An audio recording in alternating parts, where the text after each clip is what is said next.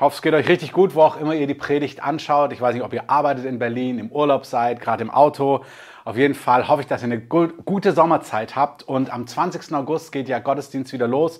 Ähm, ich freue mich, euch da wieder zu sehen. Vielleicht seid ihr auch regelmäßige Gäste am Livestream und ihr nutzt den Sommer mal, um vorbeizukommen. Also 20. August wieder live in Berlin.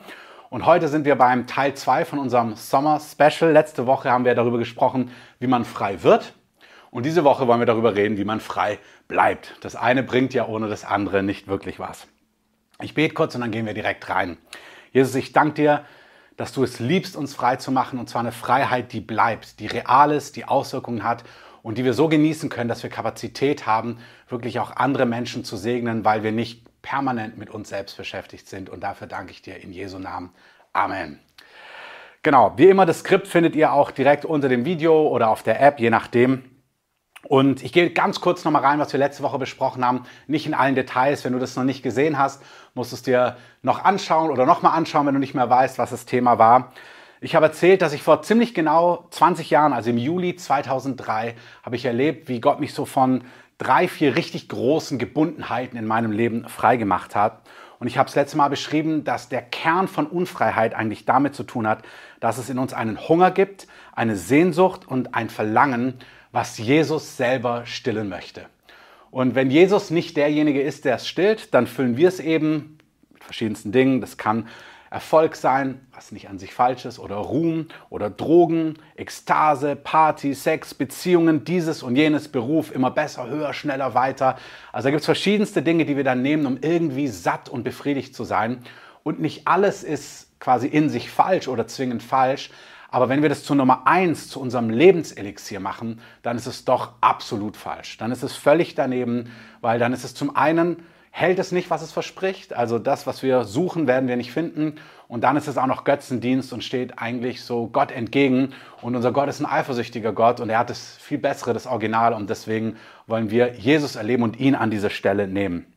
Das heißt, was wir uns angeschaut haben, ist, dass Jesus selbst diese Antwort ist und zwar nicht nur in der Theorie, sondern Jesus, dessen Gegenwart, dessen Reden, dessen Berührungen, wenn wir das erleben, wenn wir das konkret in unserem Alltag erleben, dann sind wir satt und wenn wir satt sind, dann essen wir nicht von irgendwelchen anderen Tischen.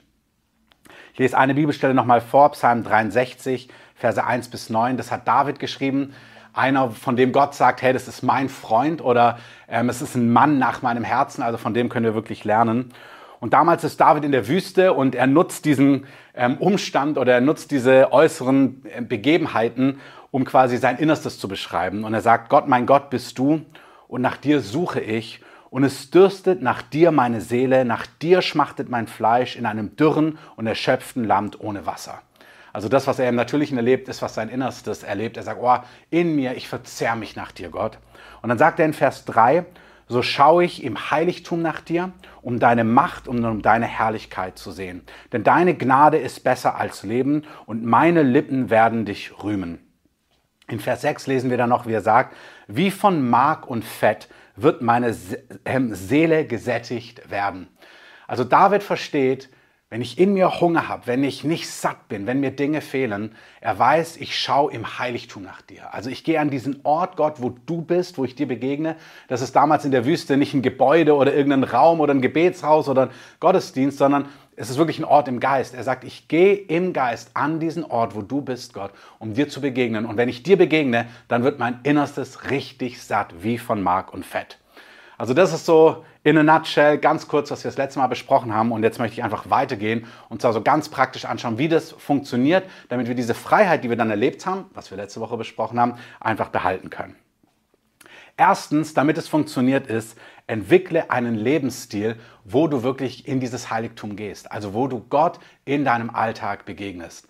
Es ist ja nicht so gedacht, so himmelhoch jauchzen, zu Tode betrübt, dass du irgendwie das sein lässt und wenn du dann irgendwie auf dem Zahnfleisch gehst und gar nicht mehr kannst, dann erinnerst du dich irgendwie, oh, ich könnte ja auch mit Gott Zeit verbringen oder Gott begegnen.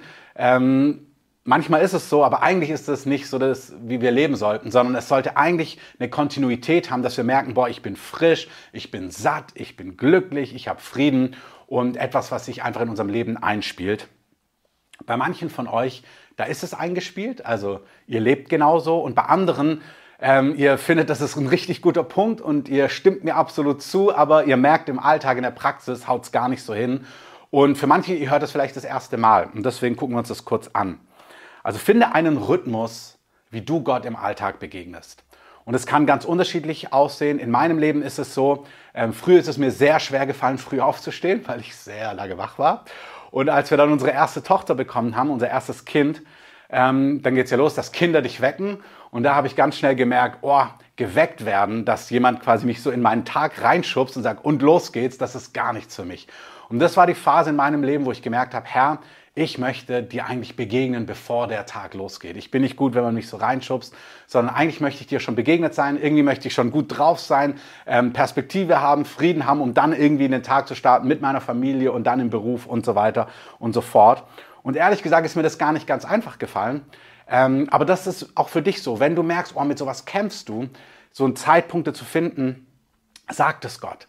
Gott hilft uns bei diesen ganz praktischen Dingen. Der klagt uns da nicht an, der dreht uns da keinen Strick draus, sondern der ist wirklich mit Rat und Tat, will der zur Seite stehen und dir hilft, vielleicht auch praktische Dinge anzupassen, sodass du in deinem Alltag einen Rhythmus entwickeln kannst, wo du Gott begegnest. Das muss nicht morgens sein, das kann natürlich auch im Laufe des Tages sein, auch über den Tag oder abends. Ich persönlich denke schon, dass dieses den Tag mit Jesus starten einen riesigen Unterschied macht. Jesus selber hat so gemacht in Markus 1, Vers 25. Ihr seht es eingeblendet. Da heißt es, und früh morgens, als es noch sehr dunkel war, stand er auf, also Jesus, und ging hinaus und ging fort an einen einsamen Ort und betete dort. Also Jesus selber ist früh morgens, bevor es hell wurde, Israel ein bisschen anders wie hier bei uns ähm, in Deutschland. Ich kam gestern aus meiner Nachtschicht, ähm, kurz, vor, kurz nach drei, da wird es schon hell, also das ist dort anders. Also so früh war er nicht wach, aber keine Ahnung, einfach bevor der Tag losgeht, hat er sich aufgemacht, um seinem Vater zu begegnen. Wir sehen das gleiche Prinzip auch, als er seine Jünger lehrt zu beten. Ähm, Im Vater unser, Vater unser, also unser Vater im Himmel, geheiligt werde dein Name. Da sehen wir einen Aspekt, da heißt es, unser täglich Brot gib uns heute. Also Jesus hat ein tägliches Gebet uns gelehrt. Etwas, was nicht mal ist, einmal die Woche, einmal im Monat, sondern in diesem Gebet steckt schon drin, dass es was mit täglich, mit Gott reden und Gott begegnen zu tun hat.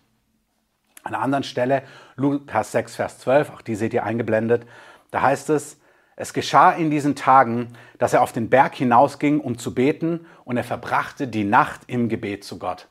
Also Jesus ist morgens aufgestanden. Es gibt sogar Momente, wo Jesus nachts vor Gott war und einfach Gott gesucht hat und Gott gehört hat. Hier diese Szene ist wunderbar. Er musste aus den verschiedenen Leuten zwölf Leute raussuchen. Er merkt, es ist ein strategischer Punkt in seinem Leben. Ey, wer sind die zwölf, in die ich mich investiere? Ähm, ist vielleicht jetzt nicht deine Frage, aber es gibt so Momente, wo wir merken, ey, wir müssen jetzt wichtige Entscheidungen treffen. Und Jesus wusste, das mache ich nicht irgendwie einfach so, sondern jetzt brauche ich Zeit, ich muss mir jetzt ein bisschen Zeit nehmen, ich muss hinhören, ich brauche ein inneres Bild, ein inneres Gefühl, wie ich mich entscheide. Und nach dieser Nacht kommt er runter vom Berg und dann wusste er, ey, die zwölf sind Teil meines Teams. Und so möchte Gott einfach, dass wir im Alltag mit ihm connecten, dass wir ihn hören und von ihm empfangen. Manche von euch, ihr bejaht es und sagt, ja, das klingt richtig gut und innerlich habt ihr so das Gefühl, ja, das werde ich schon auch eines Tages machen. Also ich bejahe das total. Aber die Wahrheit ist, das wird nicht einfach irgendwie über dich kommen. Es wird nicht einfach irgendwie passieren, sondern ähm, es gibt diesen Spruch, machen ist wie wollen. Nur krasser. Also wollen ist richtig gut und das Bejahen, aber das Umsetzen macht halt doch den ganzen Unterschied. Und in Wahrheit ist es so, alles, was uns irgendwie wichtig ist, das schaffen wir irgendwie in die Wege zu leiten. Also und hier reden wir ja nicht von, oh, du musst was leisten, sondern eigentlich geht es ja um Beziehung. Jede Beziehung lebt davon, dass man Zeit miteinander hat. Also egal, vielleicht bist du verheiratet, vielleicht hast du einen Freund oder eine Freundin, ähm, also jetzt ähm, romantisch, also jemand, den du liebst, eine Frau, ein Mann. Vielleicht sind es einfach Freunde oder deine Kinder. Jede Beziehung mit deinen Eltern, mit Familie, in welchem Kontext auch immer, lebt davon, dass man sich Zeit nimmt. Und wie schon gesagt, diese Zeit, die passiert nicht einfach, die muss man ganz bewusst einplanen. Und ich möchte diesen Punkt mitgeben. Hey, überleg dir, wie ein Rhythmus aussieht, ähm, den du umsetzen kannst. Ähm, ich ermutige dich auch nicht jeden Tag so, na mal schauen, wie es heute ist, sondern mach doch einen Rhythmus draus. Bei Jesus heißt es auch, er ging nach seiner Gewohnheit in die Synagoge. Das heißt, Jesus selber hat eine Gewohnheit gehabt, einen Rhythmus, etwas, was er festgemacht hat. Und dann gibt es immer mal eine Ausnahme, immer mal eine Nacht, die kürzer war, immer mal dieses oder jenes, was dazwischen kommt, was gar kein Problem ist. Dann kommt man zurück in diesen Rhythmus, wenn er etabliert ist. Das ist wirklich bei allem so. Wenn du trainierst, dann brauchst du ein paar Tage. Wenn du Fußball spielen willst, egal bei was es ist, du musst einen Rhythmus etablieren. Etablier einen, wenn du noch keinen hast. Es wird einen riesigen Unterschied in deinem Leben machen. Genau. In diesem Rahmen, weil ich jetzt diese Stellen genommen habe, du musst nicht früh morgens, bevor es hell wird, starten damit. Du musst nicht die Nacht durchbeten. Aber fang doch mal mit 10 Minuten an. Oder 20 Minuten oder eine Viertelstunde. Also einfach geh einen ersten gangbaren Schritt, der dich nicht total frustriert. Wenn du es schon kennst, mach gerade so weiter. Pack doch nochmal 5 Minuten drauf oder 10 Minuten. Aber etabliere es. Und ich möchte kurz mit euch an diesem Punkt noch anschauen. Ähm, wie sieht es ganz praktisch aus? Also wie, können wir diese, wie kann diese Zeit aussehen? Weil ich erinnere nochmal dran, wir kommen ja von diesem Punkt, wie wird man frei? Man wird frei, indem man Gott begegnet und an Gott satt wird. Das ist ja der Kontext. Und das, was ich gerade beschrieben habe, ist, du wirst natürlich nur satt an Gott, an Jesus, an seinem Reden, wenn du ihm begegnest. Also dieses Praktische hier hat damit zu tun, du musst ihm begegnen, du brauchst einen Rhythmus, um ihm zu begegnen. Und wenn das passiert, dann wirst du erleben, wow, ich bin satt. Und wer satt ist, wird nicht von zig anderen Tischen essen und versucht sein, weil er merkt, ey, mir geht's schon richtig gut, ich brauche nichts anderes. Also wie können wir ihm, wenn wir so einen Rhythmus haben, dann begegnen? Einfach nur ein paar Gedanken. Ihr seht es, wie gesagt, auch im Skript. Ich fange ganz bewusst an, oft, wenn ich morgens aufwache, ähm, also neben dem Kaffee nicht mehr mache, ähm, während er durchläuft, laufe ich in der Regel oder oft durch die Wohnung und dann fange ich einfach an, Gott zu danken. Ich fange an zu danken für den Tag, dass ich lebe, dass ich atme, für meine Familie, dass ich ein Haus habe. Fang an mit Danken. Danken zieht richtig hoch. Danken macht den ganzen Unterschied. Danken bahnt einen Weg, sagt das Wort Gottes. Wir sollen überhaupt danken, auch in herausfordernden Zeiten. Gerade vielleicht sogar in herausfordernden Zeiten. Wenn du merkst, boah, irgendwas fällt mir richtig schwer, dann such die Dinge, für die du dankbar sein kannst. Da gibt es so viel, da gibt es 100% Dinge. Fang an zu danken, fang an, Gott die Ehre zu geben. Das ist ja das Gebet, was Jesus uns gelehrt hat. Unser Vater im Himmel, Vater, danke, dass ich zu dir gehöre.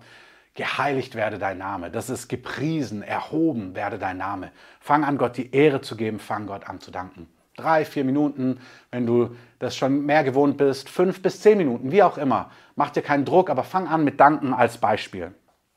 Dann in meinem Leben fange ich oft an. Manchmal komme ich dann direkt in eine Gebetszeit, dann bete ich für ein paar Sachen.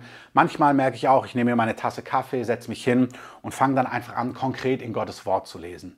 Und auch hier nicht immer, manche schlagen immer auf und gucken, was ist heute dran oder nehmen sich die Losung oder ein Andachtsbuch, das ist total in Ordnung. Aber ich möchte dich eigentlich ermutigen, selbst wenn du mit der Losung oder einem Andachtbuch, Andachtsbuch arbeitest, ähm, nimm das nur als Inspiration, um trotzdem auch real im Wort Gottes zu lesen.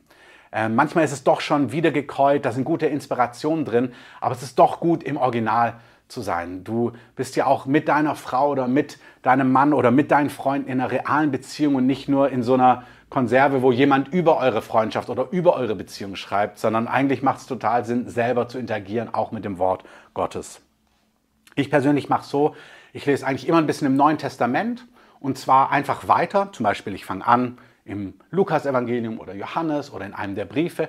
Und dann lese ich einfach ein, zwei, drei Kapitel. Ich sage jetzt nicht mein, mein Maß, weil es einfach anders ist und ich will da gar nicht irgendeinen Druck auf dich legen. Aber fang an, lies ein Kapitel, lies zwei Kapitel in den Evangelien, vielleicht ein bisschen was in den, in den Psalmen, ähm, einfach auch Stück für Stück oder in den Sprüchen. Ich sage so oft, Sprüche hat 31 Kapitel. Für jeden Tag ein Kapitel, das ist super inspirierend. Auch hier, schau, wie es für dich hinhaut. Wenn du zehn Minuten im Wort Gottes liest, viel besser als gar nicht. Wenn du merkst, oh, manchmal haben wir so ein Idealbild, oh, ich möchte dann so richtig das Wort Gottes studieren. Und weil wir merken, oh, wir scheitern an dem Idealbild, dann lassen wir es ganz. Und mach es nicht, lass es nicht ganz. Fang an, fang mit fünf Minuten an, zehn Minuten, wenn du es gewohnt bist, Viertelstunde, 20 Minuten. Ich lese oft eine halbe, dreiviertel Stunde, Stunde im Wort Gottes, schau dann verschiedene Sachen nach. Ähm, wenn du das gewohnt bist, ähm, kannst du auch über ein Thema irgendwie im Wort Gottes forschen, also nicht nur weiterlesen, sondern dann guckst du, oh, wie ist es nochmal mit Gebet und welche Stellen gibt es dann noch oder was sagt Gott nochmal zum Thema Beziehung oder Finanzen oder Zeichen und Wunder und dann liest du quer und schaust einfach, was das Wort Gottes zu sagt und das ist in sich wirklich richtig sättigend. Manchmal wollen wir, dass solche Zeiten super spektakulär sind. Und manchmal sind sie das auch, dass man merkt, boah, ich lese das Wort Gottes und es spricht mich so an und es trifft mich, das tröstet mich oder es ermutigt mich total oder es begeistert mich oder manchmal spürst du so den Frieden Gottes oder eine Antwort und Führung und das ist wunderbar. Also ich denke, ich jetzt fragen würde, wer liebt das, dann würdest du deine Hand heben und sagen, oh, das liebe ich, ich liebe das auch. Aber die Wahrheit ist, dass es nicht immer spektakulär ist. Und das ist kein Grund, es sein zu lassen. Das ist auch kein irgendwie Beweis dafür, dass du irgendwas falsch machst, sondern jede Beziehung, manchmal gibt es Zeiten von Ekstase, die sind super nahbar, super erfüllend und manchmal sitzt man einfach nur da, redet, tauscht sich ein bisschen aus, aber auch davon lebt eine Beziehung. Also es sind nicht immer nur Hochpunkte, ein Rendezvous, irgendeine besondere Reise an einem besonderen Ort, im exklusiven Restaurant mit Mehrblick und so weiter und so fort, sondern manchmal ist einfach Abendbrot, Vollkorn, man sitzt da, redet ein bisschen, tauscht sich aus, vielleicht plant man sogar nur die Termine und die nächste Woche als Paar und muss gucken, wie man alles zusammenpuzzelt. Und das ist jetzt nicht die erfüllendste Zeit, aber doch lebt eure Beziehung auch genau davon. Und das möchte ich dir sagen, in deiner Zeit mit Gott, sie lebt auch von diesem beständigen, manchmal unspektakulären, ähm, cancel das nicht und vor allem stell dich nicht in Frage und stell auch Gott nicht in Frage. Es ist normal, aber, und das ist, was Jesus sagt, er sagt, meine Speise ist, zum einen ja, dass ich den Willen meines Vaters tue, aber an anderer Stelle sagt er, meine Speise, das ist jedes Wort, was aus dem Mund Gottes kommt. Er sagt, das sättigt mich. Und auch wenn wir das manchmal gar nicht wahrnehmen, die Tatsache, dass wir uns mit dem Wort Gottes auseinandersetzen, sättigt etwas in uns. Auch wenn wir das nicht spüren und es super euphorisch ist, macht es doch auf Dauer etwas in uns satt. Also nochmal, Lies weiter im Neuen Testament die Evangelien, dann mal die Briefe, vielleicht Sprüche oder Psalmen oder lies mal die im Alten Testament, die Bücher Mose durch, ähm, Samuel, die Geschichten von David, also am besten das ganze Wort so über die Jahre, aber fang irgendwo an und lese weiter. Wenn du das schon kennst, studier das Wort Gottes in seinen Themen und dann möchte ich dich ermutigen, nimm irgendeinen Kerngedanken mit, der dich an diesem Tag berührt. Irgendeinen Vers, irgendeine Aussage, wo du spürst, boah, das inspiriert mich jetzt total. Ich erzähle dir, was mich heute inspiriert hat. Ich lese gerade Johannes wieder von vorne, bin bei Johannes 2 angekommen, die Hochzeit von Kana. Ähm, die meisten von euch kennen es. Jesus macht ähm, 600 Liter guten Wein. Dann habe ich gerechnet, bei 0,75 Liter Flaschen wären es 800 Flaschen. Ganz schön viel Wein, was er da gemacht hat. Und dann heißt es, am Ende dieser Story heißt es, dies war quasi sein erstes Zeichen, durch das er seine Herrlichkeit offenbarte. Und da habe ich gedacht, boah, wie stark ist das? Im Alten Testament lesen wir ja, dass Mose zu Gott sagt, Gott, zeig mir deine Herrlichkeit. Und also zu diesem ewigen Gott, Schöpfer Gott, der Himmel und Erde gemacht hat. Und hier sagt Jesus, dieses Wunder, wo er eine Party rettet, war eine Offenbarung seiner Herrlichkeit. Jesus, also das ist, wow, wie, wie gut ist unser Gott. Die Tatsache, dass du denen hilfst, auf einer Feier, auf einer Hochzeitsfeier, ähm, Wein vermehrst, ist ein Zeichen deiner Herrlichkeit. Ähm, und darüber kannst du dann den ganzen Tag meditieren. Nimm einen Kerngedanken mit, über den du meditieren kannst, den du am Tag auch immer wieder aufgreifst. Ähm, manchmal haben wir dann so, okay, ich habe morgens meine 20 Minuten oder 10 Minuten oder halbe Stunde mit dem Herrn gehabt, das war's. Das ist ein guter Anfang. Was noch besser ist, ist Dinge, die du an dem Morgen erlebt hast, mitzunehmen in den Alltag hinein ein Vers, den du dann immer wieder, muss ja gar nicht lang sein, ein, zwei Minuten am Tag drüber nachdenkst, wenn du dir die Hände wäschst oder kurz irgendwas abwäschst oder im Auto sitzt oder in der U-Bahn oder in der S-Bahn, wo auch immer, oder spazieren gehst, dass du einfach nochmal kurz nachdenkst darüber, dass dir nochmal in Erinnerung rufst ähm, und Gott nochmal zurückbetest und sagst, boah, das ist so stark, was ich heute gelesen habe, danke dafür, dieses und jenes, sodass wir richtig mit dem Wort Gottes in uns arbeiten. Mhm.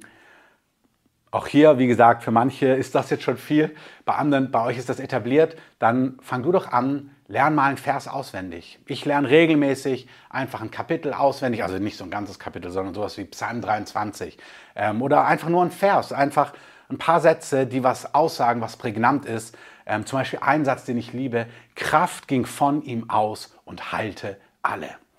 Und dann nehme ich das und sage, boah Jesus, das ist so stark. Kraft ging von dir aus und halte alle. Das möchte ich in meinem Leben erleben. Ich möchte, dass du so auf mir lagerst, dass Kraft von mir ausgeht und Menschen geheilt werden. Oder genau Psalm 23, der Herr ist mein Hirte, mir wird nichts mangeln. Du führst mich auf grüne Auen, zu stillen Wassern und so weiter und so fort. Also, wenn du das eine schon gewohnt bist oder merkst, es inspiriert dich, lern doch das Wort Gottes auswendig. Ähm, das macht einen riesigen Unterschied. Zwei Dinge noch zum Abschluss für diese persönliche Zeit. Ähm, neben Anbetung und Dank und Gebet und Wort Gottes, vielleicht was auswendig lernen, ähm, bete im Geist, bete in Sprachen. Wenn du das noch nicht kennst, wir haben in den letzten Wochen immer wieder auch auf unserer Homepage findest du Predigten zur Geistestaufe, Beten im Geist. Auch in meinem Buch habe ich darüber geschrieben. Es gibt das persönliche Sprachengebet, was uns persönlich auferbaut. Und das ist etwas Bete im Geist. Ihr seht es im Skript Epheser 5, Verse 15 bis 20. Da heißt es, wir sollen in geistlichen Liedern in unserem Herzen singen und spielen. Geistliche Lieder, geistlich beten, das ist im Heiligen Geist, in Sprachen beten. Macht es. Macht es morgens, macht es im Alltag, macht es, wenn du im Stau stehst, macht es beim Kochen, macht es beim Duschen. Bete im Geist. Paulus sagt, ich bete mehr im Geist als ihr alle. Und auch hier, wir machen jetzt keine Predigt über das Sprachengebet, aber er sagt, es baut mein Innerstes auf. Es baut meinen Glauben auf. Es, es gibt mir eine Klarheit, was der Wille Gottes für mein Leben ist. Es sättigt mich, sodass ich nicht von Wein und diesem und jenem berauscht bin, sagt Paulus. Also, wir kommen von dem, wie wird man satt in Gott? Indem du Gott begegnest und eine Art und Weise, wie du Gott begegnest, ist, indem du im Geist betest und in Sprachen betest. Zum Abschluss kann man auch für andere Leute beten, einfach die Freunde segnen, Familie segnen, für Dinge einfach ganz konkret auch in Fürbitte ähm, sich bewegen. Gut, ich möchte einen Satz sagen, der vielleicht für manche ein bisschen herausfordernd ist. Ich bin jetzt ähm, 15 Jahre ähm, Pastor und was für mich super erstaunlich ist, ist, dass es Personen gibt, die klagen, oh, irgendwie bei mir klappt es nicht, ich habe nicht wirklich Durchbrüche in meinem Leben und nicht wirklich Frieden und nicht wirklich Freude und eigentlich passieren die Dinge nicht so, wie Gott sie verheißen hat.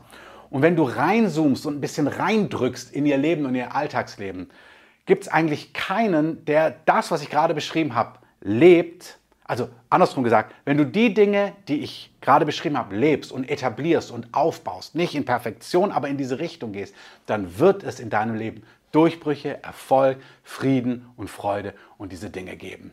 Und oftmals ist es so, dass Personen unzufrieden sind mit dem Status quo, aber eigentlich das Grundsätzlichste, was Gott uns vorlegt, was ich gerade beschrieben habe, eigentlich nicht leben.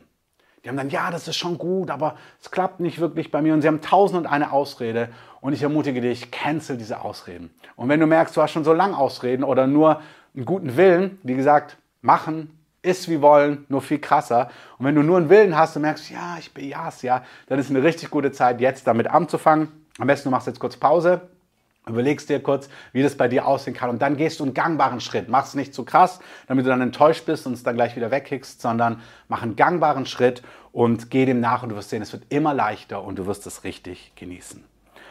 Für die, die fühlen, oh, ich habe gar keine Disziplin oder gar keine Kraft für sowas, Timotheus oder Paulus schreibt an Timotheus, 2. Timotheus 1, Vers 7, Gott hat uns nicht einen Geist der Furchtsamkeit gegeben, sondern der Heilige Geist ist ein Geist von Kraft, von Liebe und von Zucht. Das Wort Zucht klingt ein bisschen krass, aber es ist eigentlich das Wort, auch da steckt mit drin Selbstdisziplin. Der Heilige Geist ist ein Geist, der uns fähig macht, uns zu disziplinieren. Und wenn du merkst, damit kämpfst du, dann bitte ihn um Hilfe, er wird dir helfen. Amen. Kommen wir zum zweiten Punkt. Also wir wollen, wir sind frei geworden. Wie? Indem wir quasi uns an Gott sättigen. Und heute geht es darum, wie bleiben wir frei? Ja, indem wir uns begegnen. Und das war ein ganz praktischer Punkt, wie wir ihm begegnen. Also wirklich, das ist der Kern. Hier sind praktische Dinge, die du umsetzen kannst, um ihm zu begegnen. Und dann gibt es einen zweiten Punkt, der super entscheidend ist, um frei zu bleiben. Und das hat etwas mit Überwinden zu tun. Ähm, mir ist total wichtig zu sagen, Jesus sagt an einer Stelle, wen der Sohn frei macht, der ist wirklich frei. Und die Freiheit, von der Jesus spricht, ist nicht ein permanenter Nahkampf, ein permanentes Widerstehen, ein permanentes Nein sagen müssen, sondern wenn Jesus dich frei macht, dann bist du wirklich frei. Wen der Sohn frei macht, der ist wirklich frei. Ich habe euch erzählt letztes Mal, ich war jahrelang ähm, Zigaretten wirklich süchtig. Ich habe am Ende fast zwei Packungen pro Tag geraucht. Ähm, ich habe verschiedene Rauschmittel konsumiert und war wirklich ganz oft einfach nicht nüchtern aus verschiedensten Gründen. Und das war mein ganzes Alltagsleben. Und ich war so in Unreinheit gefangen, dass ich wirklich täglich in meiner Fantasie und in Taten in diesen Dingen gebunden war. Und ich konnte mir gar kein Leben in Freiheit vorstellen. Und dann dachte ich, ja gut, Freiheit bedeutet wahrscheinlich, dass du permanent dann kämpfen und Nein sagen und widerstehen und weggucken musst, was dann schon wirklich ein sehr anstrengendes Leben ist. Und ich verspreche dir, das ist nicht die Freiheit, die Jesus uns, die Jesus uns verheißt, sondern wenn Jesus dich frei macht, dann wirst du wirklich frei. Was stimmt ist, dass es auf dem Weg zur Freiheit manchmal eine Phase gibt, wo du wirklich überwinden musst. Ähm, ich weiß nicht, ob du schon mal gesurft bist, also so Wellenreiten. Wenn man Wellen reitet, die an, wenn du an guten Stränden bist, dann kommen die Wellen so in Sets rein, also vier, fünf, sechs Wellen hintereinander. Und was du lernen musst, ist, dass du über diese drei, vier, fünf Wellen, dass du so wartest, dass du wirklich rauskommst über diesen Wellenkamm dort, wo sie immer brechen. Und dort ist es dann ruhiger.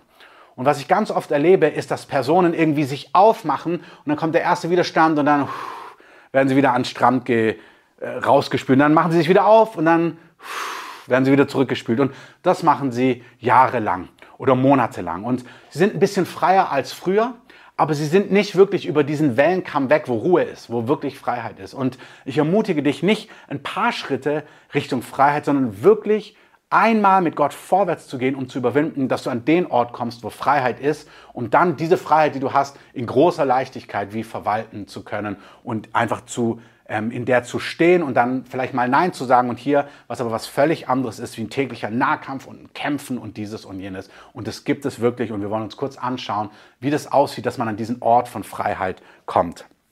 Also das Wichtige ist, überwinden ist notwendig. Das ist für manche schon eine ganz wichtige Wahrheit.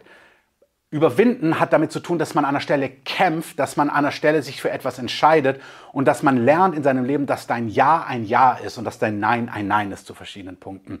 Und dass du wirklich sagst, ey, das ist mir so viel wert, ich bin bereit, ähm, Energie einzusetzen, ich beschreibe das gleich wie, aber um etwas wirklich zu überwinden, also um dieses Ziel zu erreichen. Wenn ihr mal eure anderen Lebensbereiche anschaut, also alles, was in unserem Leben Wert hat, wenn wir was erreichen wollen, hat damit zu tun, dass wir Prioritäten setzen und uns irgendwie für etwas entscheiden. Also ich habe hier beschrieben, wenn es dir total wichtig ist, einen total durchtrainierten Körper zu haben oder ganz rank und schlank zu sein oder wie auch immer, dann musst du Entscheidungen treffen, dass du trainieren gehst, dass du aufstehst, dass du anders isst, damit du diese Figur oder diesen Körper oder wie auch immer bekommst. Wenn du Geld sparen möchtest, weil du dir eine Reise nach Australien oder Neuseeland leisten möchtest oder ein Haus kaufen möchtest oder dieses oder jenes oder ein neues Auto, dann wirst du überlegen, wie du mit deinem Geld umgehst und du wirst Prioritäten setzen, damit du dein Ziel erreichst. Also du wirst etwas überwinden, du wirst etwas in Position bringen, damit du dort ankommst, wo du ankommen möchtest. Genauso, wenn du einen Abschluss haben möchtest, wenn du irgendwas lernen möchtest, keine Ahnung, Abitur, mittlere Reife oder dein Bachelor, Master oder eine Ausbildung in einer gewissen Form ähm, gut abschließen möchtest, dann wirst du dich entscheiden müssen, außer das fällt dir alles zu, gibt es ja auch bei manchen Leuten, aber Zeit zu nehmen, zu lernen, zu studieren und vielleicht nicht auf die Party zu gehen oder mal früher ins Bett zu gehen, wie auch immer, damit du dieses Ziel, was du dir gesteckt hast, erreichst. Also es drückt, das, was ich sagen will, ist, wenn uns etwas was wert ist, wenn uns etwas wichtig ist, dann muss das sich in konkreten Schritten und Handlungen äußern. Ansonsten ist es Wunschdenken. Sagst du, oh, ich wäre so gern Fußballprofi. Aber du trainierst nicht, du rennst nicht, du achtest nicht drauf, ja, dann ist es eine tolle Idee, ist ein toller Traum, aber du wirst nicht Fußballprofi werden. Ähm, bei manchen ist es so wichtig, dass dieses, wie so, ich, wie so eine Seifenblase, so eine Bubble wirklich so zerspringt. So, hey, auch bei Gott ist es so, es gibt eine Freiheit und wenn du die willst, dann muss sie dir etwas wert sein. Und manche sagen, oh, das wäre mir total viel wert, frei zu sein. Es wäre mir total viel wert, da endlich durch zu sein. Aber das, was es an Schritten braucht, bist du nicht bereit zu gehen. Und für manche ist es wichtig, sich das ehrlich einzugestehen. Bei mir war es so, dass ich gemerkt habe, okay, Herr, ich will das schon. Ich will das. Ich will frei werden. Warum? Zum einen, weil ich merke, dass mich die Dinge gar nicht mehr sättigen. Sie befriedigen mich nicht. Aber dann habe ich auch gemerkt, Jesus, ich liebe dich so sehr und das, was ich lebe, entspricht dir nicht, es entehrt dich. In Johannes 14, Vers 21, ihr seht es eingeblendet, da sagt Jesus, wer meine Gebote, also meine Wege, meine Grenzen, wer sie hat und wer sie hält, der ist es, der mich liebt. Also sagt Jesus, hey, wer mich liebt, ist nicht der, der immer fleißig im Gottesdienst ist, schön laut mitsingt, vielleicht sogar Zweitstimme oder dieses oder jenes, sondern Jesus sagt, ey, wenn du mich liebst, dann sind dir meine Grenzen, meine Wege, das, was ich dir vorlege, dann bedeutet dir das was. Ähm, das Wort hier, er hat meine Gebote und hält sie, bedeutet nicht zuallererst, er tut sie alle in Perfektion, sondern was dort steht, ist, er bewahrt sie, er nimmt es ernst, er hält sich das vor Augen. Aber er sagt, ja, ich möchte so leben. Und ich habe gemerkt damals, als ich zu Jesus gekommen bin, boah, ich ziehe mir Drogen rein, ich berausche mich mit Unreinheit, ich bin gebunden an Zigaretten, an dieses und jenes. Oh Jesus, es entspricht dir nicht, ich sehe das in deinem Wort, ich liebe dich. Ich merke, es befriedigt mich nicht. Und das waren diese zwei Punkte. Ich habe gemerkt, ja, ich will frei werden, weil es macht mich nicht mehr satt. Und ja, ich will frei werden, weil es entehrt dich. Es, es, ich liebe dich und du sagst dass mir, wenn ich dich liebe, die Dinge wichtig sind, die dir wichtig sind. Also ist es mir wichtig, ich will frei werden. Und das meinte ich, wenn dir etwas wichtig ist, wenn etwas Wert hat, musst du bereit sein, Schritte zu gehen, damit diese Freiheit kommen kann. Und in meinem Fall habe ich dann aber gemerkt, ich will das schon, aber de facto will ich es nicht wirklich. Ähm, ich liebe es auch noch total Party zu machen. Ich liebe es total, mir die Dinge reinzuziehen. Und ich war in so einem richtigen Dilemma. Und einmal mehr, wie gut, dass das Wort Gottes einfach gute Nachrichten für uns hat. Philippa 2, Vers 12. Auch hier, ihr seht es eingeblendet oder im Skript. Ich fange an mit Vers 12. Eigentlich will ich ähm, Vers 13 zitieren, aber Vers 12 beginnt folgendermaßen.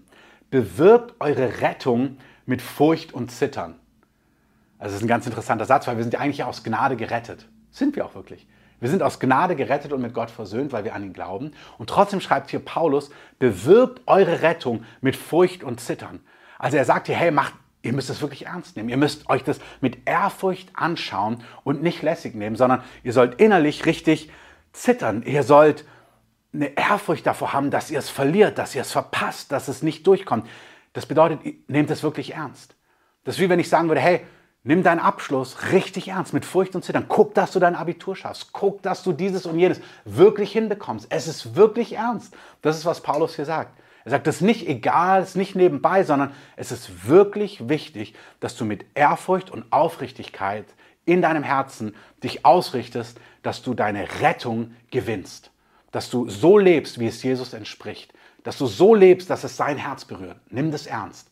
Das ist ein wichtiger Punkt. Okay, Bewirke dein Heil mit Furcht und Zittern. Und dann kommt die gute Nachricht, weil das macht aber erstmal, ähm, oder bei mir zumindest hat es ausgelöst, ach du liebe Zeit. Und dann kommt Vers 13. Und Vers 13 sagt, denn Gott ist es, der in euch wirkt, sowohl das Wollen als auch das Können zu seinem Wohlgefallen.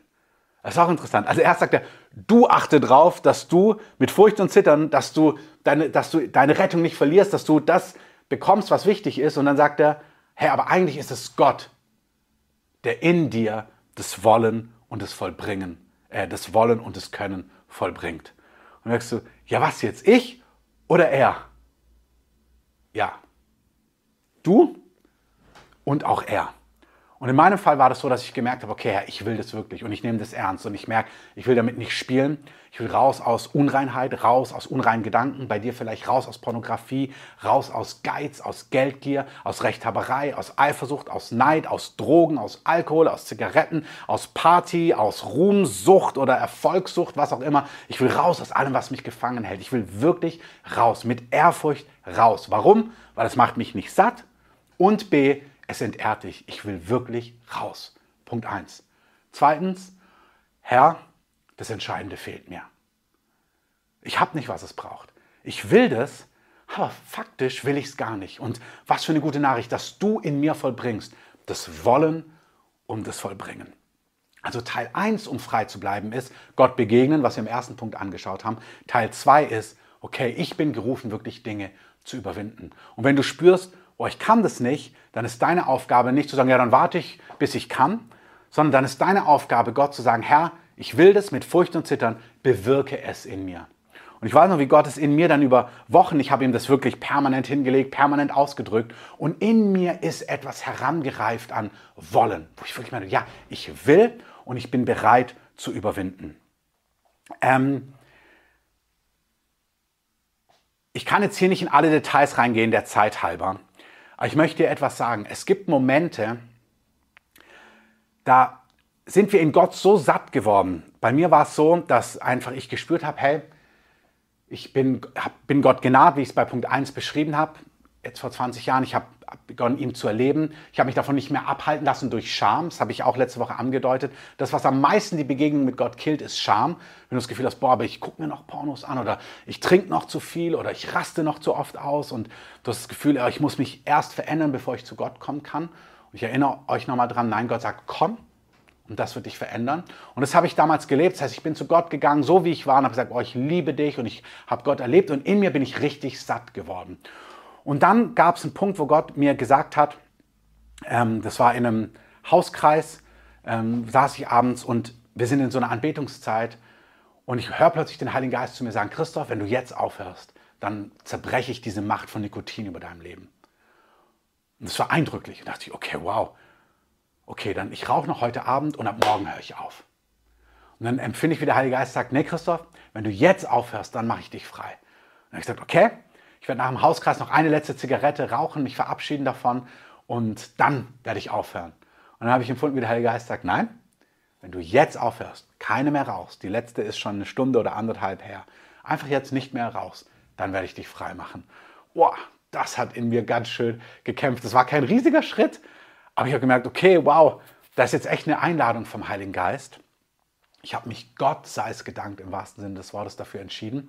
Ich habe meine Zigaretten zwar damals draußen in so einem Garten ins Feuer geworfen, meine Packung, habe das ein paar Leuten gesagt und gesagt, ey, könnt ihr für mich beten? Dann haben die für mich gebetet und ich habe gar nichts jetzt so krasses erlebt, aber ich bin dann nach Hause gefahren und dann habe ich schon gemerkt, oh, ich würde jetzt am liebsten eine rauchen. Ich sage gleich was, wie ich vom Zigarettenrauchen dann insgesamt frei geworden bin bei meinem letzten Punkt gleich. Ähm, also da war, war was drin, dann mit dem Wort Gottes zu überwinden. Auf jeden Fall bin ich das erste Mal abends ins Bett gegangen, nach Jahren, wo ich keine Zigarette geraucht habe. Und dann bin ich am nächsten Morgen aufgewacht und dachte, oh wow, jetzt hast du schon einen ganzen Abend nicht geraucht, was wirklich phänomenal war. Und es gibt dann den Aspekt, wo Gott mir beigebracht hat, durchs Wort Gottes zu überwinden, sage ich gleich noch einen Satz zu. Aber dann gab es in den Wochen Momente, und das war bei Zigaretten, aber das war dann auch bei mir mit Drogen und Unreinheit so. Und Gott hatte mir hier, das wäre jetzt zu breit, auch da Schritte gezeigt, was ich tun soll, damit, ich, damit er mich frei macht. Und ich bin damit vorwärts gegangen und es war gut. Das heißt, ich habe Gott begegnet, Gott hat mich satt gemacht. Ich habe gemerkt, wow, ich brauche das immer weniger, ich brauche das gar nicht mehr. Und dann gab es Momente, wo ich abends zu Hause war oder abends im Bett lag oder für mich allein war, wo ich plötzlich gespürt habe, dass alles auf mich reingedrängt hat und gesagt habe, ey, schau dir doch noch mal was an oder rauch doch noch mal was oder trink doch noch mal richtig viel, berausch dich oder tu dieses und jenes, wo ich richtig gespürt habe, dass diese Finsternis, dieses Alte mich bedrängt hat. Und das meine ich mit diesen Wellen, die wir überwinden müssen. Heute ist es nicht mehr so. Aber da war das, war gut und plötzlich war das so laut schreiend da. So. Und dieser Punkt ist mir jetzt enorm wichtig. Manchmal rennen wir dann zu Gott und sagen, Gott, hier bin ich jetzt still, still mein Hunger, begegne mir, berühre mich jetzt. Und die Wahrheit ist, manchmal Gott kommt Gott total intensiv und du erlebst Gott und es verschwindet. Aber dann gibt es Momente, da passiert irgendwie gar nichts.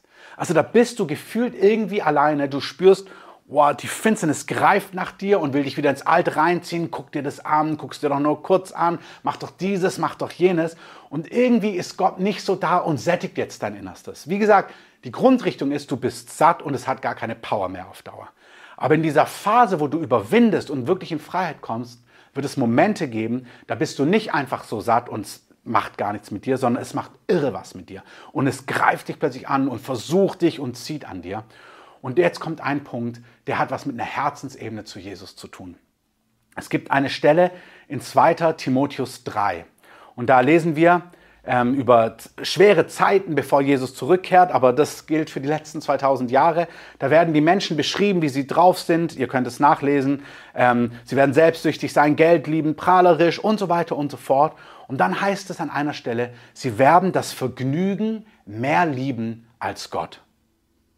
Und es gibt Momente, da sind wir wie ganz auf uns allein gestellt und das Vergnügen greift nach uns und sagt, ey, zieh dir doch das rein oder mach doch das oder geh doch da noch mal hin oder probier doch dieses noch mal. Und es sind Momente, wo Gott nicht so spektakulär da ist und du satt bist, wo du einfach sagen musst, nein, ich liebe Gott mehr, als dass ich mir das jetzt reinziehe und das jetzt wieder tue. Und das sind Momente, wo Gott nicht, das ist so wichtig, wo nichts Bombastisches manchmal passiert, sondern wo du gefühlt, wenn du so eine Person bist, die auf sowas reagiert, ich habe so oft eben diesen Kick gesucht, wo ich gemerkt habe, boah, da kommt jetzt gar kein Kick. Es ist jetzt einfach Treue und aufrichtige Liebe zu Gott, die sagt, nein, ich gehe da nicht hin, ich liebe dich mehr, Gott. Und es ist mir bereit, ich bin bereit, dass dieser Abend jetzt oder dieser Tag irgendwie keinen Kick hat und sich anfühlt, als ob ich irre was verpasse oder ob er sich leer anfühlt und nicht erfüllend. Diese diese, diese Sucht, dass irgendwas satt ist und Ekstase und besonders einfach zu merken, nein, ich mache das nicht, einfach aus Liebe zu Gott. Und ich möchte sagen, das ist beim Überwinden total wichtig. Es gibt Momente, da ist das Einzige, was dir hilft, zu überwinden, weiterzugehen, über die nächste Welle drüber zu kommen. Weil wirklich, das passiert drei, vier, fünf Mal. dann bist du hinter diesem Wellenkamm, wo wirklich Ruhe ist. Und ich meine auf Dauerruhe für deine Jahre, die vor dir liegen.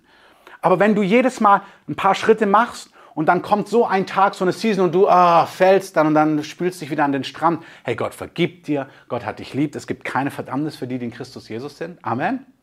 Aber dann fängst du von vorne an. Dann fängst du wieder an, dich in Gott zu sättigen und dann kommt in einer Woche wieder oder in fünf Tagen oder zwei Wochen, kommt wieder dieser Tag, wo plötzlich du bedrängt wirst und es nach dir greift und dich versucht und dann bist du geneigt, ah, oh Gott ist nicht so da, ich spüre das nicht so krass, ich bin heute nicht so satt und dann fällst du und dann spülst dich wieder an den Strand und dann fängst du wieder von vorne an. Gott vergibt dir, es gibt keine Verdammnis für die, die in Christus Jesus sind, aber du beginnst von vorne. Wenn du dir aber, wenn du das weißt, dass es so ist, und du weißt, es gibt vielleicht zwei, drei, vier Mal so intensive Tage und Momente, wo das so ist, und du dich jetzt festmachst, ganz neu zu sagen, nein, an diesen Tagen, auch wenn Gott nicht spektakulär kommt, wenn nichts Besonderes ist, aus Liebe zu Gott sagen, nein, ich liebe dich mehr als dieses Vergnügen. Und vielleicht ist es einfach, ich habe mich in dieser Phase manchmal ins Bett gerettet. Einfach, boah, einfach einschlafen. Gucken, dass der Tag beendet ist. Weil ich kriege jetzt nicht die Kurve, ich schaffe es nicht, ein Wort zu lesen, das langweilt mich total. Freunde haben auch keine Zeit, ich habe jetzt auch keinen Bock auf Sport. Film bringt auch nichts. Wo ich gemerkt habe, das Beste, was ich tun kann, ist einschlafen. Einfach den Tag abschließen und morgen wieder aufwachen. Aber am nächsten Morgen, wenn du dann aufwachst, da freust du dich so, dass du merkst, Alter, oder vielleicht sagst du nicht Alter, aber ich habe, du hast richtig was überwunden.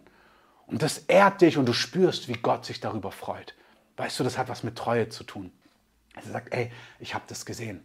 Ich habe das gesehen, dass du aus Liebe zu mir, nicht weil ich dir jetzt was gegeben habe, sondern weil du mich liebst, dass du überwunden hast. Herr, und das Wort Gottes ist voll davon. Offenbarung, lies mal die Sendschreiben an die Gemeinden. Wer überwindet? Also wer sagt, ich bin bereit zu kämpfen, was auszuhalten, nicht was zu nehmen, was ich billig nehmen könnte. Für Jesus, da sagt Jesus, wer überwindet, der wird diese Dinge erben und empfangen. Da sagt Jesus, ey, da gibt es Belohnungen in der Ewigkeit, aber wirklich schon hier und jetzt. Das ist so stark, wenn du spürst, dass Gott lächelt und sagt, ich habe das gesehen. Und dann spürst du, wow, das wirklich, da ist was stärker geworden. Und wenn dann in fünf, sechs Tagen nochmal so eine Welle kommt, vielleicht drei, vier, fünf insgesamt, aber dann kommt wirklich Freiheit. Und du dann wieder stehst und sagst, nein, auf keinen Fall dann merkst du, boah, in mir reift etwas. Und wie gesagt, und wenn du fällst, steh auf und probier es weiter. Aber das Ziel ist nicht hin, her, hin, her, sondern das Ziel ist, aus Liebe zu überwinden und in diese Freiheit hineinzukommen, die Gott uns verheißen hat. Amen. Ich habe dein Amen gehört. Wir kommen zum letzten Punkt, noch ein paar Minuten. Ähm, ich fasse es zusammen bis hier. Wir bleiben frei, weil wir Gott begegnen und dadurch satt sind. Wunderbar. Und weil wir einen Rhythmus haben, wie wir satt werden.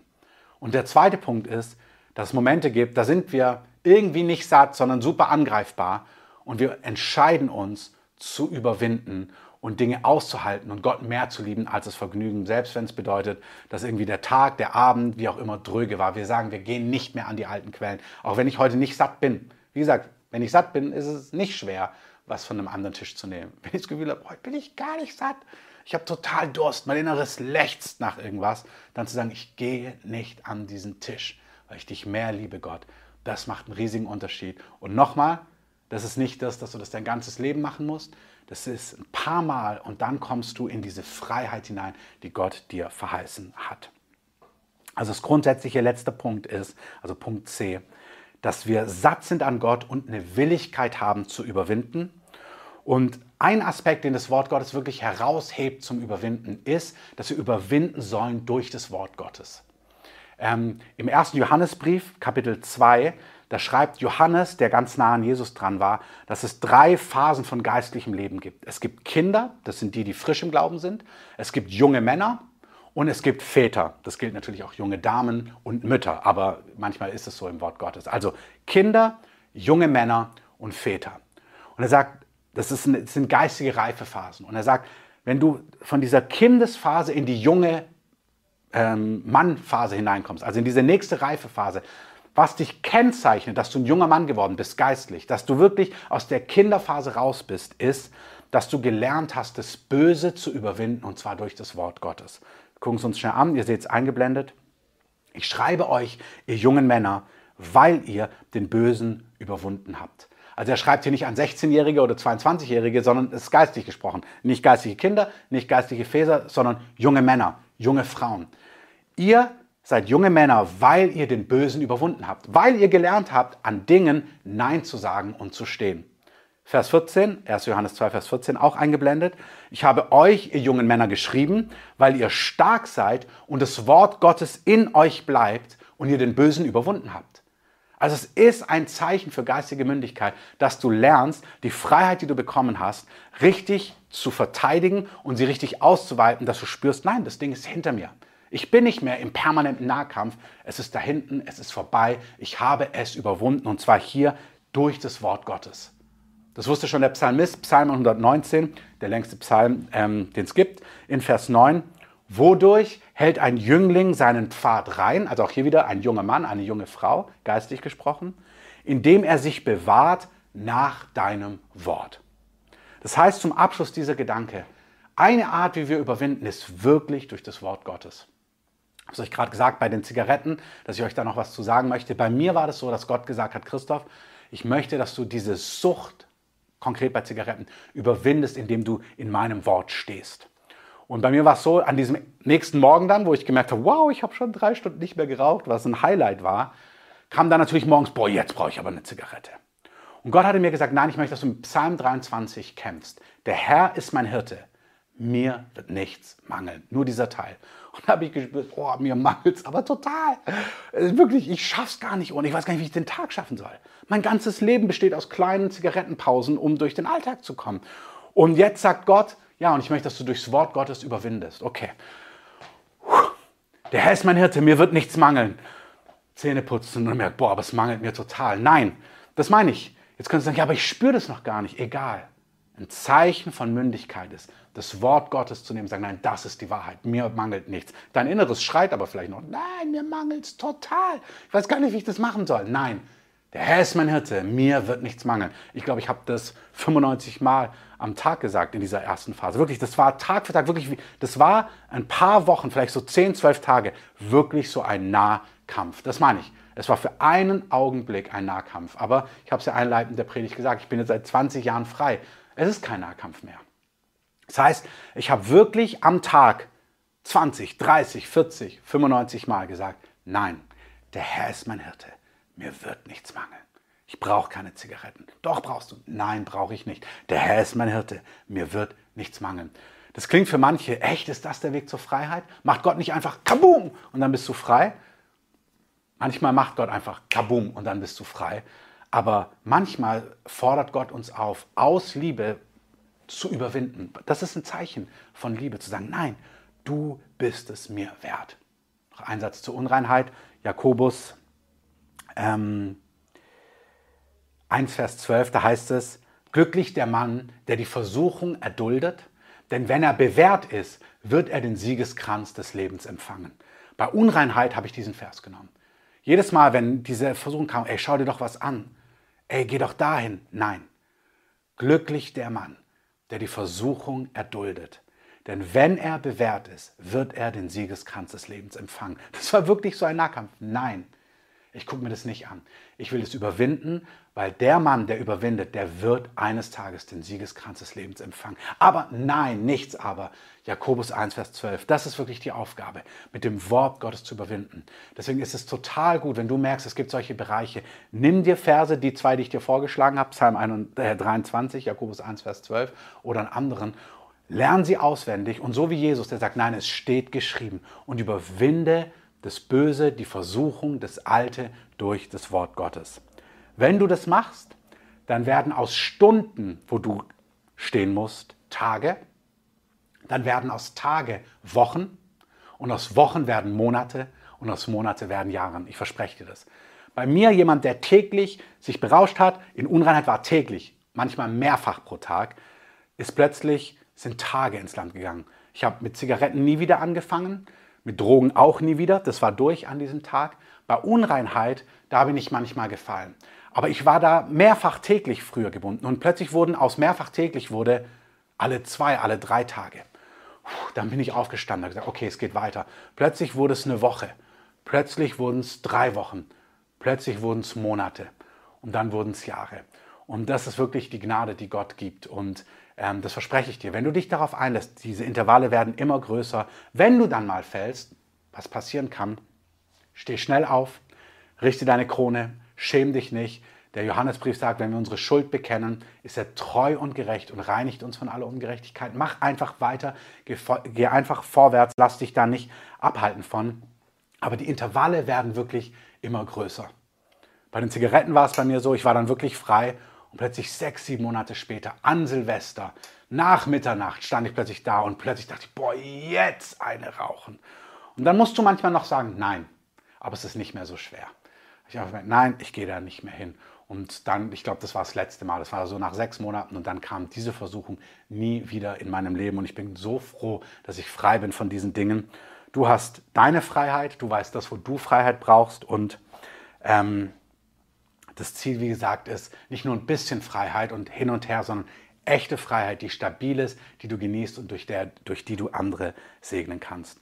Und das Beste daran ist, ist, du bist ja nicht mehr am Fake, an dem du dich sättigst, sondern weil du so lebst, bist du richtig satt in Gott und es ehrt auch noch deinen König. Und dafür möchte ich jetzt zum Abschluss beten. Jesus, ich danke dir, dass du einen Weg hast, der uns wirklich in Freiheit führt, der uns richtig satt macht und der darüber hinaus dich noch total ehrt. Danke, dass wir dadurch ans Original rankommen, weil wir dir begegnen und satt sind, was wirklich uns stillt. Aber ich danke dir, dass wir durch Überwinden auch unsere Liebe ausdrücken können, dass wir zeigen können, nein, Jesus, wir lieben dich. Wer meine Gebote hat und sie hält, der ist es, der mich liebt. Und ich bete, dass jeder, der heute das sich angehört hat oder diese Predigt hört, dass er Schritte in Freiheit geht. Ähm, ich möchte dich segnen, dass du nicht unter Verdammnis bist, nicht unter dem falschen Druck, aber innerlich ein echtes Ja hast, wo du merkst, doch so möchte ich leben, so möchte ich vorwärts gehen. Ich möchte dich segnen, dass da, wo du vorwärts gehst, dass du das Wollen und das Können von Gott bekommst, dass da, wo du fällst, dass du schnell aufstehst, dass da keine Scham und Verdammnis ist, aber gleichzeitig, dass da keine Lässigkeit ist, wo du die Dinge einfach immer relativierst, sondern wo du wirklich merkst, nein, ich möchte, dass diese Dinge nicht ein bisschen besser werden, ich möchte hier in völlige Freiheit hineinkommen. Dafür danke ich dir, Jesus, in deinem Namen. Amen. Schön, dass du dabei warst. Setz die Punkte um, mach einen regelmäßigen Rhythmus, lerne mit ihm zu überwinden, lerne einiges im Wort Gottes auswendig und das wird den ganzen Unterschied machen. Alles Gute und bis bald.